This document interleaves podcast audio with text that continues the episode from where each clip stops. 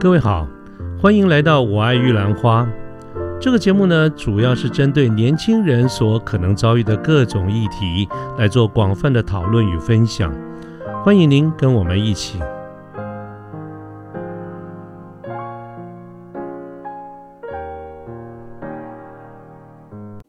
呃，各位好，我是卢天记，现在是民国一百一十年的十一月二十三号星期二的下午。那么今天想跟大家聊一聊。呃，一个经常我们会挂在嘴巴上讲的一个一个一个一个看法，叫做阿 Q 精神呢。呃，我们常常各位应该有听到过吧？哈，我们常常听到人听到人家讲说，哎，这个人蛮阿 Q 的，或者根本这根本就是一个阿 Q 精神嘛。当呃，那到底阿 Q 是什么意思哈？今天就跟各位来先拿阿 Q 精神来起个头，来聊聊天。那么事实上呢，阿 Q 精神。这个阿 Q 是什么？他是个人物，他是一个虚拟杜撰的人物。他就是我们在民国初年的时候，就将近要一百年前了啊。这个当时有一个作家，一个文学家叫做鲁迅，他写了一本书叫做《阿 Q 正传》。那么这个阿 Q 呢，就是这本书里面的一个主主人翁，就是一个主角，没有这个人了，他就是一个虚拟杜撰的一个人物。那么在当时呢，鲁迅写这个《阿 Q 正传》的时候，他这一本书呢，主要他就是一个，呃呃，借由这种虚拟的一个人物哈，阿 Q 他的阿 Q 的平常的日子哈，举了很多的这些例子哈。那么这个鲁迅呢，就用阿 Q 的一些行为来侧面的用一种比较讽刺的这种语气哈，描写了一下当时中国人的这个心态。其实是一个负面的这个意思哈，因为在民国初年的时候，各位想到这个满清刚刚在倾覆，民国刚刚成立，其实确实在过去中国受到很多的这种压迫或者是一些屈辱，啊，所以这个国人就是中国人呢，在面对西朝、面对西方世界的时候，其实基本上心理上是一个认输的，是一个失败的一个态度，所以呢，常常面对很多的事情，呃，进而就衍生了面对很多的事情的时候的。呃，一个态度就是保守、逃避，又不肯面对现实啊，不肯面对失败，但是又不得不接受失败这个事情，所以呢，常常会用一种一一种一种另外一种解读哈，就是说他去另外呃一种精神上的一种想法哈，当就是面对失败或者面对失意的时候，想办法，就算是催眠自己也是一样，就用一种。想法上的转变，把它变成另外一种解释，来逃避这个事实。所以，我们常讲的阿 Q 精神啊，其实是一种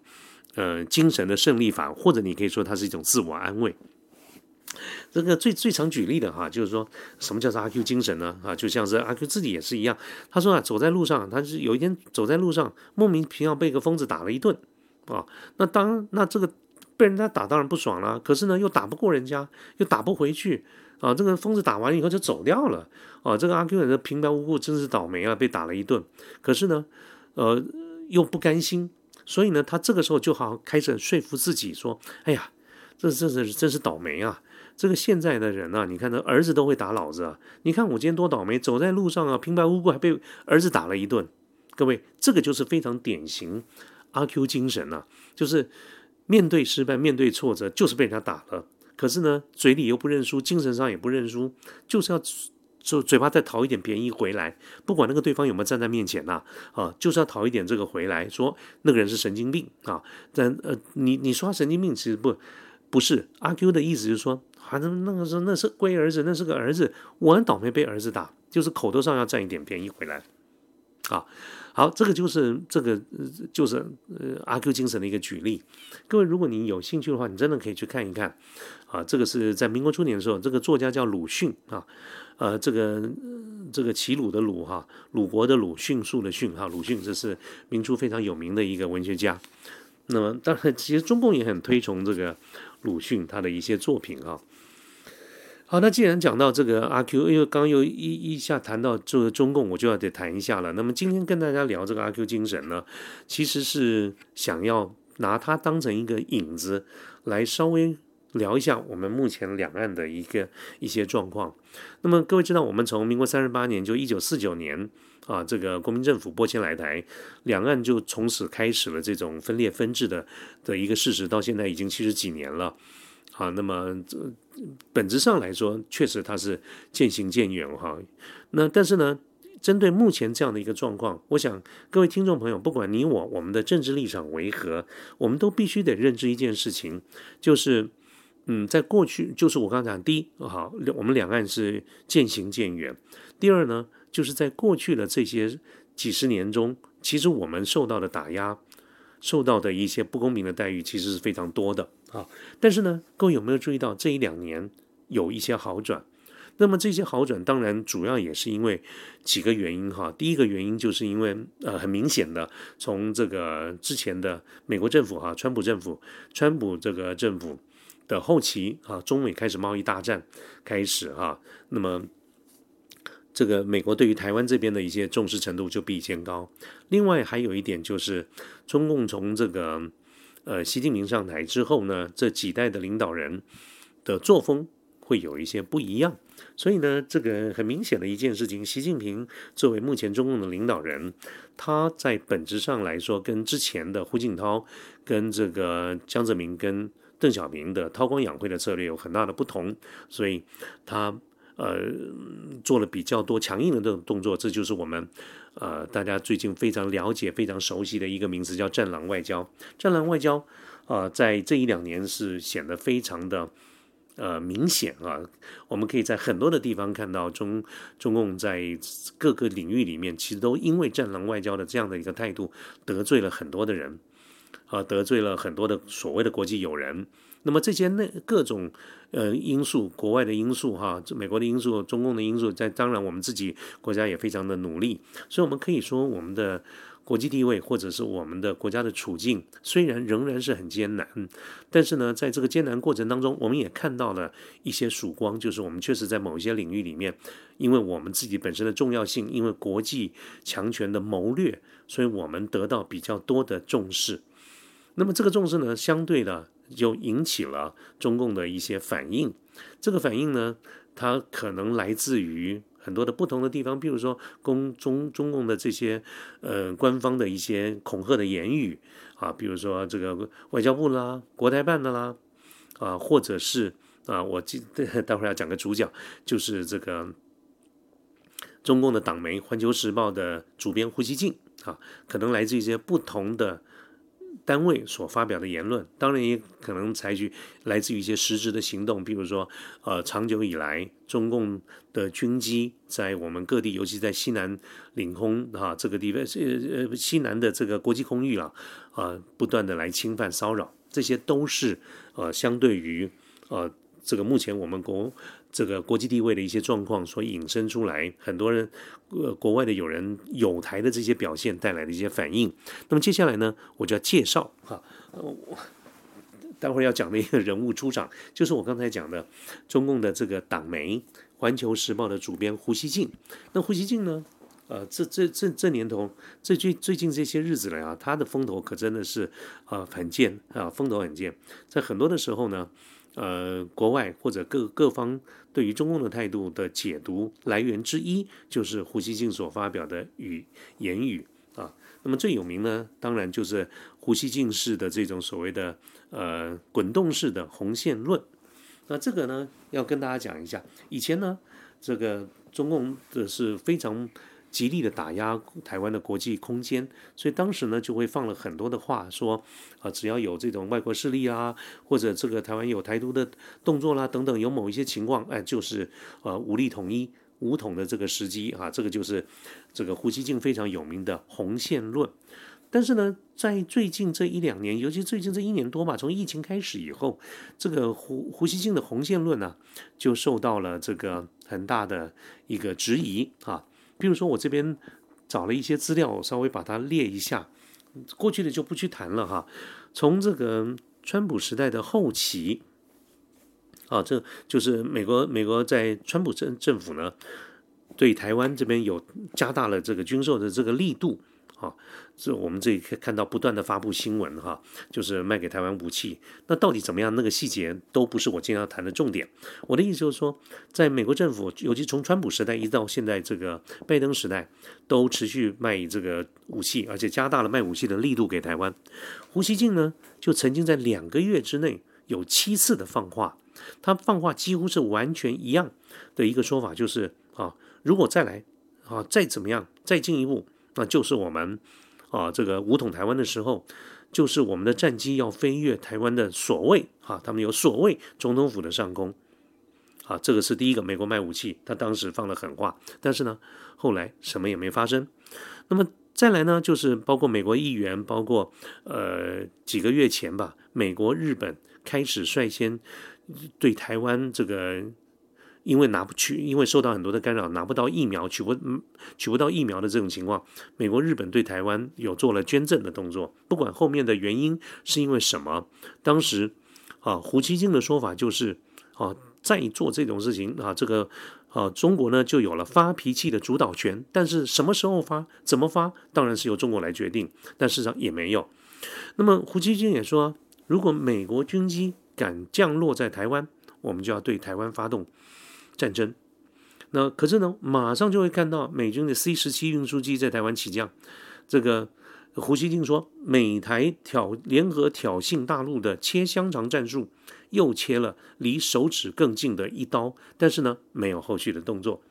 最近呢，又有一些报道说，美国在台湾有驻军啊。那当然了，就是蔡英文总统说，哎，没有这么多人啦。其实啊，等等，这些都是变相的一些承认这些事实。那胡锡进又说了什么呢？胡锡进在推特上说，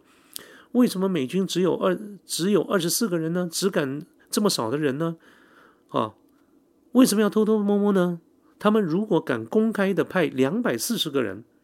啊，穿军服哦，而且公开他们的驻地，这个，然后我们就要武统了，啊，他的意思就是说，二十四个人不算啊，那呃两百四十个人我们才会不高兴，那就有人消减说，那如果他真的有两百四十个人的时候，胡锡进可能要要说，为什么不是两千四百人呢？啊，换句话说，美国驻军呢在来台湾，他也一样。做同样恐吓的这个动作，但是也没有再进一步。那最近的一些新的说法呢，就是统一时间表不是最重要的啊。比如说这个刚才有讲过哈，中共这个中共目前啊这这些日子来不断的出军，在这个呃这个出动军机在我们西南的这个防空识别区啦来骚扰，并且他也透过官方来放话说，将来统一以后，台湾人的财政可以用在自己改善民生。啊，那么他也这个这个在说统一的时间表不是最重要的。那么他讲的这些呢，都在在的让很多的呃这个很多人，包括我们这边，包括连大陆自己的小粉红们都觉得说，哎，他的这个底线一再的退让。那么最近呢，也是最新的一个状况。各位知道，这这这几天哈，就是应该算十八号吧，这个月十八号，那么。东欧的立陶宛这个国家，他在就是驻台这个驻立陶宛的我们国家驻立陶宛的台湾办事处，在十八号正式挂牌运作。那这个时候呢，胡锦英当然又要跳脚了。可是胡锦英说什么呢？他说让台湾临时多一个邦交国又怎又又何妨？反正意思就是说，哎呀，反正这个也没多久，我们迟早要统一的哈。让台湾多一个多一个这个临时的临时的多一个邦交国又怎么样？啊，所以各位，这个就是刚才我在讲的这个胡锡进的这个红线论。那为什么会特别拿出来谈呢？是因为在过去啊，我说那个过去这个两岸其实处于分裂分治并且对峙的状况的时候，中共不管是从哪一个单位，他发出的这种所谓的恐吓的言语，你要说他完全没有对台湾造成一些人心的影响，我觉得那是骗人，多多少少是有的，尤其是。呃，他们应该是去年吧，曾经有一篇有一有一篇还是两篇的一些警告的这些文章，他用了一句话叫做“勿谓言之不预也”。那么当时呢，我们在台湾有很多的媒体，尤其是一些红媒，呃，都都把这个事情大肆的夸张啊。所以我跟各位说明一下，在当时呢，呃，讲的这句话“勿谓言之不预”这个话是哪里来的？其实这个话正式的出现这几个字眼啊。那我们先讲啊，他的意思是什么？就是说，不要不要说我没有事先警告过你哦。那么，所以都中共当时发表这些文件呢，都一再的用这意思，就是说，啊，台湾不要太过分哦，你们再这样的话，我们就要武统了。啊，但是呢，过去这种威吓的恐这种威吓的语言常常看到，可是勿谓言之不预倒是很少见的。原因是。嗯，这句话其实是一个相当于接近《最后通牒》《爱的美人书》这样的一个概念。那么根据资料显示，根据很多的专家收集过去的这个资料，中共过去只说过三次这句话，啊，那么说完了这三次以后，真的就发生战争。这分别是在一九六二年（民国五十一年）中印边境战争，一九六七年五年以后的中苏珍宝岛事件，一九七八年就是民国六十七年中越战争。中共在这三次的战争之前都说过了这句话。勿谓言之不预，而之后呢，都发生了战争。所以在在之前，啊，中这个中共对台的这个文件里面讲了这句话的时候，其实当时很多人还蛮紧张的，啊，都会有这些解读。你要说，就是我刚刚讲的，要说完全没有起到作用，其实不然，确实是有的。可是呢，随着我们刚才讲的那一堆的事情，你会发现，啊，其实中共的红线一直在变。啊，那么这个变呢，当然一定也有很多国际政治啊、军事啊等等各方面的考量。我相信这个东西是非常复杂的，复杂到不是我们这种深斗小民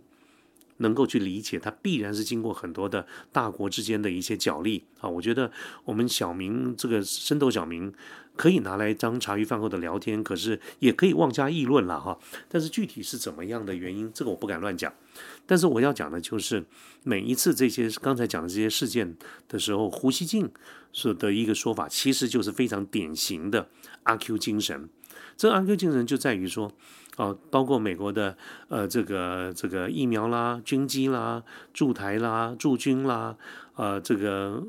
呃，别的国家我们开始提升外交层级啦，等等，中共就一代的放话，但是呢，事实上也没有办法做什么事情，所以他们就开始啊去解释，就是说驻军呢，其实呃二十四个人没关系啊，两百四十比较重要，或者是临时多一个邦交国，那又怎样？各位，这个就是非常典型的所谓的阿 Q 精神。那么阿 Q 精神有的时候呢，也会表现在另外一种方式，就是。把丧事当成喜事来办，各位谈到这个就稍微有一点悲哀了哈。刚才我们在讲到的都是一些国际的局势，我们纯粹就是一个一般小老百姓来做一些不成熟的评论哈。但是呢，如果我们在讲说丧事当喜事来办，那就必须要回顾一下到底什么意思哈。其实，在这个古代或者在比较传统的这个社会里面，确实。有的时候是把丧事当喜事来，比如说一个人老老年人啊，哈，老爷爷老奶奶，如果年纪到了，有人说八十几岁，有人说九十几岁的时候，这个过世就是他如果过世了，这个就是要做喜丧，因为就是已已经享了天年嘛，哈，所以这个时候办喜事就不应该悲哀，不应该哭，我们要把它当喜事来办，啊，这个是古代传统的一个说法，但是为什么现在这个话又被拿出来讲了呢？这个这里面最常被举的两个例子就是，嗯，各位知道这个从去年开始哈，这个新冠肺炎啊，不管你称它为新冠或者是武汉肺炎，其实在去年沸沸沸扬扬闹了很大的一件事情，就是它的起源。这件事情到现在为止呢，我们都没有一个真正的是全世界各方面都可以接受的的一个说法。但是呢，它对全球人已经是造成非常大的一个伤害。这全全世界的人得到这个呃这个这个新冠肺炎的这个感染，都是几亿两亿多人，好像看到最新的啊，大概全球死亡的人数也有到五百多万人啊，这是一个一个一个 sad story，一个非常悲哀的事情。可是，在去年，就是二零二零年的九月八号啊，在中共这个地方呢，居然他们还办了一个表彰大会。好，这个大会就是习近平出面呢，是这个大会叫做全国抗击新冠肺炎疫情表彰大会。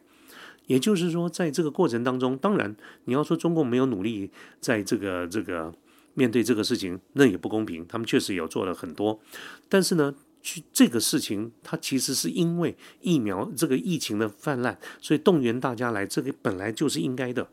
可是他们把这个事情当成一个喜事来办，当成当成一个表彰大会。啊，所以在去年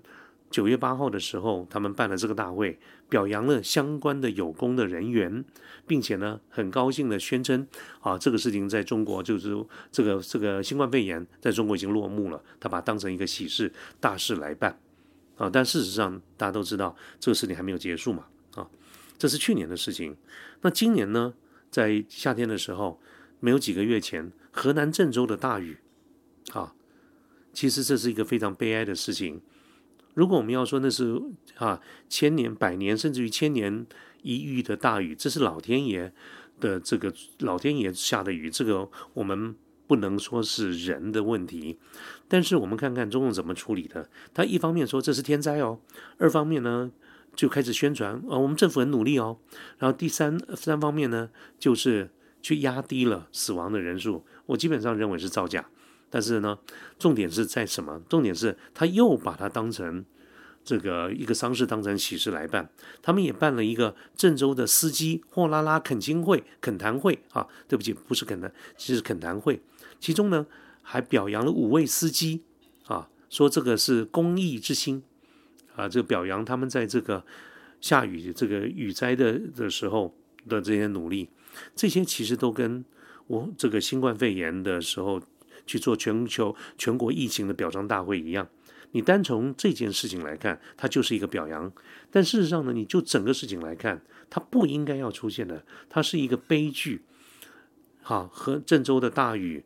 整个的。啊，全全国性的这些，呃，这个医呃肺癌啊，这个造成所造成的这些伤害，这些都是丧事，可是他们都把喜事来办，意思就是说，面对这些悲哀的事情，都假装没有看到，都把它当成一个喜事，欢欢喜喜的来表彰啊，来表扬讲话，并且庆祝成功啊，这个也一样是所谓的阿 Q 精神啊。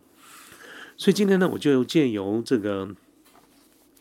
阿 Q，呃，民国初年的阿 Q 精神是来做所谓的借，呃，这个借古来非今。对于今天我们所看到在左岸，在中共这个地方，面对很多的事情。